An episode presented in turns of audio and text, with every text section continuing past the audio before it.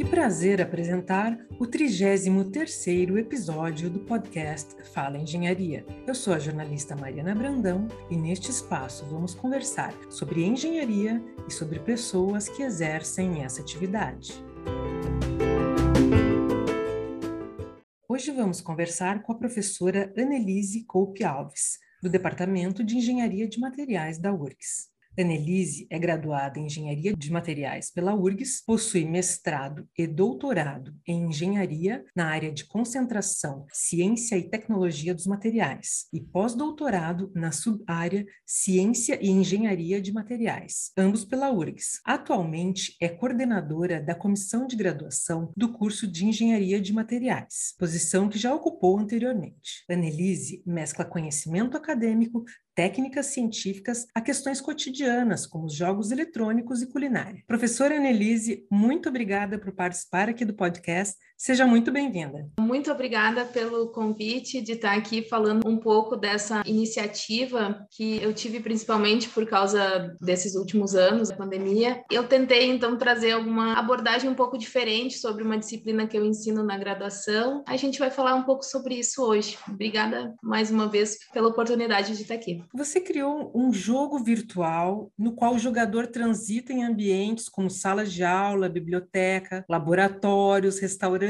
universitário e até o ônibus da linha B43 em Porto Alegre. O que a motivou a criar o The Materials Game? Qual o objetivo a ser atingido com essa ferramenta? A ideia era fazer com que os alunos lembrassem e até tentassem conviver de novo com o dia a dia deles dentro da universidade, mas de uma maneira remota, né, já que a gente estava no ensino remoto. E aí introduzia parte do conteúdo da disciplina que eu estava ministrando, que eu ministro os alunos de graduação computação, que é ciência dos materiais, dentro desse cotidiano deles. Dentro de cada pedacinho do jogo, eles tinham pequenas tarefas a respeito da matéria. Então, a ideia era trazer um pouco das lembranças que eles tinham. Foi bem construtivo o desenvolvimento do jogo em si, porque eu lancei uma primeira versão e eles trouxeram várias ideias de por que, que tu não bota um cachorrinho que tem uma lenda do Campos do Vale que um aluno rodou em cálculo três, quatro vezes e ele virou um cachorro dentro do Campos do Vale. Eu falei, ah, boa ideia, vou botar um cachorro. Eu fiz um RU, mas eles, por que, que tu não bota uma fila do RU? Então eu falei, ah, boa, vou fazer uma fila do RU e alguns diálogos dentro da fila. E assim, em cada laboratório, em cada parte do jogo, eles têm uma tarefa relacionada à disciplina. A ideia era uma maneira, assim, deles entrarem em contato com a disciplina, mas de um jeito mais lúdico, procurar uma maneira de se divertir e aprender a disciplina ao mesmo tempo. Esse jogo está disponível só para os alunos ou qualquer pessoa pode jogar? Como ele é acessado? Qualquer pessoa pode jogar, ele está numa plataforma internacional de jogos e outros dispositivos eletrônicos, assim. Então, o pessoal acessa o link, qualquer pessoa no mundo pode acessar o link, ele foi feito em português, no princípio, o jogo está todo em português. Qualquer pessoa pode acessar o link e jogar, não precisa ter um conhecimento prévio do assunto, da matéria, a pessoa pode entrar e fazendo as tarefas. Até se você não sabe nada de ciências materiais, você vai tentar responder. No momento, por exemplo, tem um embate com alguns inimigos, enfim, tem uma luta, e as lutas ganham pontos ou perde vida, enfim. Se você responder certo, você tira a vida do adversário, e se você responder errado, o adversário tira a vida de você. Então você vai acabar aprendendo a matéria. Você não quer morrer, né, no jogo. Então você vai acabar aprendendo.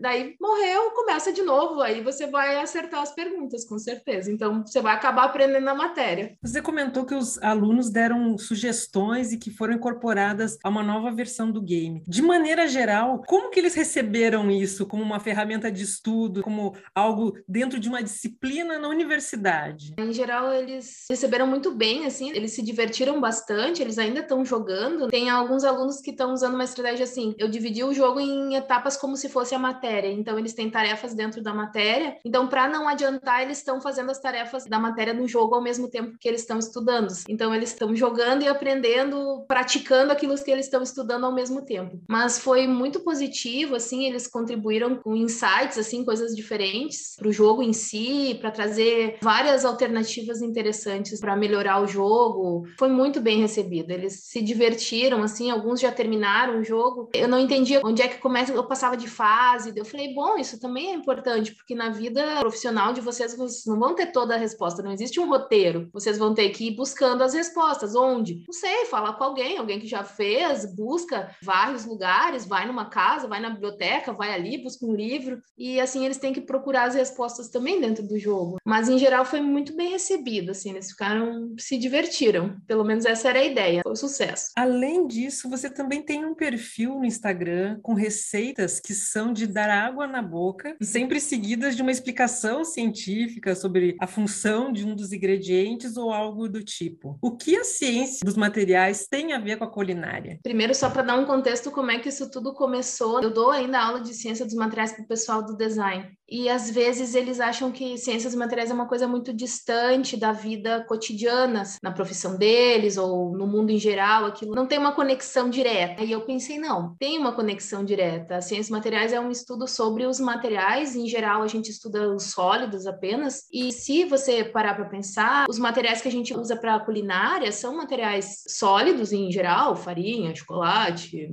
açúcar, que sofrem um processo de transformação, aquecimento, enfim, alguma coisa assim, tu prensa, dá um formato e tu tem um produto que no caso tu vai comer. Na ciência dos materiais tecnológicos, digamos assim, não, não dentro da cozinha, a gente usa a mesma coisa, é um material que tem certas propriedades que tu vai mudar essas propriedades através de um processamento, vai ter um produto no final. Então eu pensei, eu vou tentar trazer esses conceitos de ciência dos materiais para uma realidade mais próxima de todas as pessoas, não só dos alunos, mas de qualquer pessoa que tem alguma habilidade culinária, pode ser zero, mas que vai ter que fazer um processo. Então surgiu a ideia desse jeito, assim, a relação é direta, porque é um material que tu faz um certo processo e obtém um produto. Eu gosto, por exemplo, de exemplificar o caso do ovo. Olha só, a matéria-prima, o ovo, imagina um ovo, tu pode fazer, ele tem as suas próprias propriedades, tu pode fazer vários processos de fabricação diferentes e obter produtos diferentes a partir da mesma matéria-prima. Então, tu pode fazer um ovo simplesmente cozido, tu pode fazer um ovo frito, tu pode fazer um omelete, tu pode fazer um ovo mexido. Cada um deles partiu da mesma matéria-prima, fez um processamento diferente e obteve resultados muito diferentes. Alguns gostam mais de um jeito, de outro, enfim. Esse é um simples exemplo exemplo de como a gente pode imaginar a ciência dos materiais, explicar fenômenos de ciência dos materiais dentro da culinária, porque uma cozinha é um mini laboratório, só que os ingredientes a gente come depois, o produto a gente come. Você também publicou um livro denominado Saborosamente Científico: Ciência dos Materiais e Culinária, onde a gente pode encontrar tópicos como uma receita de pretzel que explica uma reação química, o fettuccine e pipoca como exemplos de propriedades mecânicas. A inspiração de tudo isso foi o teu gosto pela culinária? O livro, o Saborosamente Científico, nasceu antes mesmo do perfil do Instagram. Então, ele foi uma iniciativa dessa ideia de fazer exemplos culinários de ciência dos materiais. Fui ousada e resumi a matéria de algum capítulo em uma página, assim, tipo o supra-sumo daquele conteúdo que a pessoa precisa saber o básico de um certo assunto, por exemplo, reologia, que é sobre viscosidade, e uma receita que explique alguma alteração dessa propriedade. Como eu vou alterar uma viscosidade, como eu vou alterar a reologia de um certo material e que produto eu vou obter, por que, que isso acontece. Nasceu primeiro até do que o, o perfil do Instagram. A origem foi tentar trazer esse mundo de ciência para mais perto das pessoas. Eu acho que tem que perder esse paradigma de que um cientista ou a ciência precisa ser uma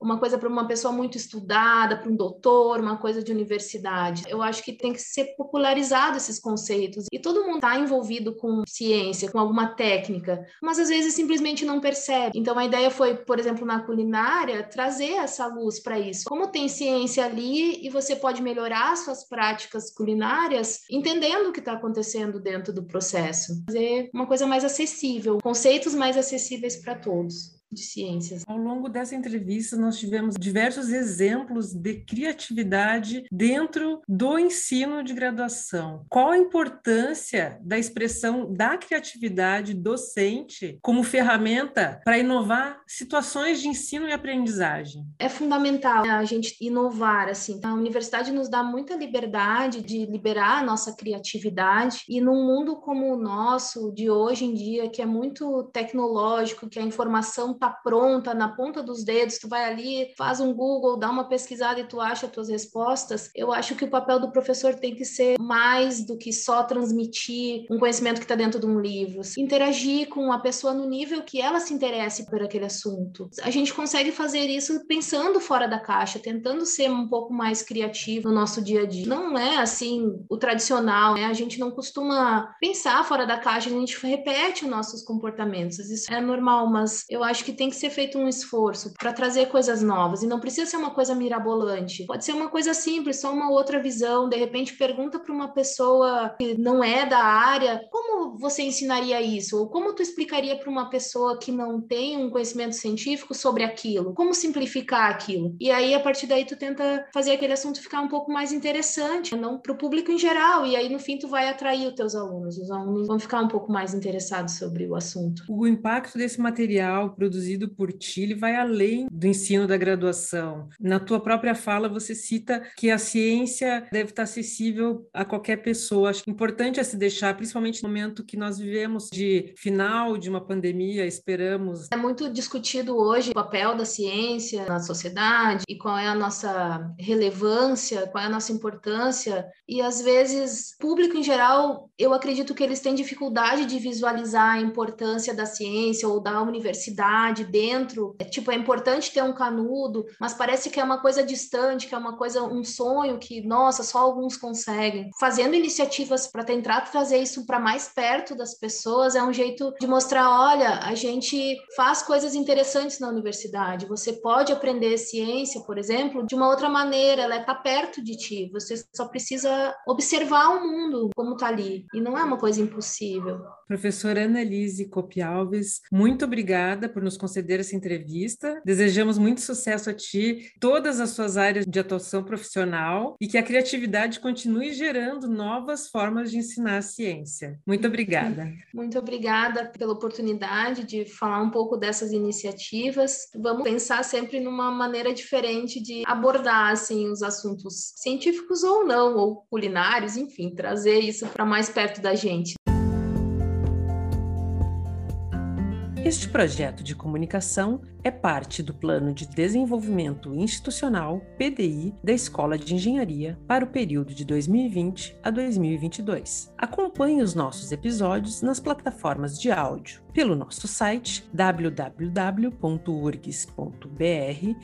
podcast Fala Engenharia, pelo Lumina Podcast URGS e assista a versão em vídeo como podcast na TV da TV Engenharia. Muito obrigada pela sua companhia e até o próximo Fala Engenharia.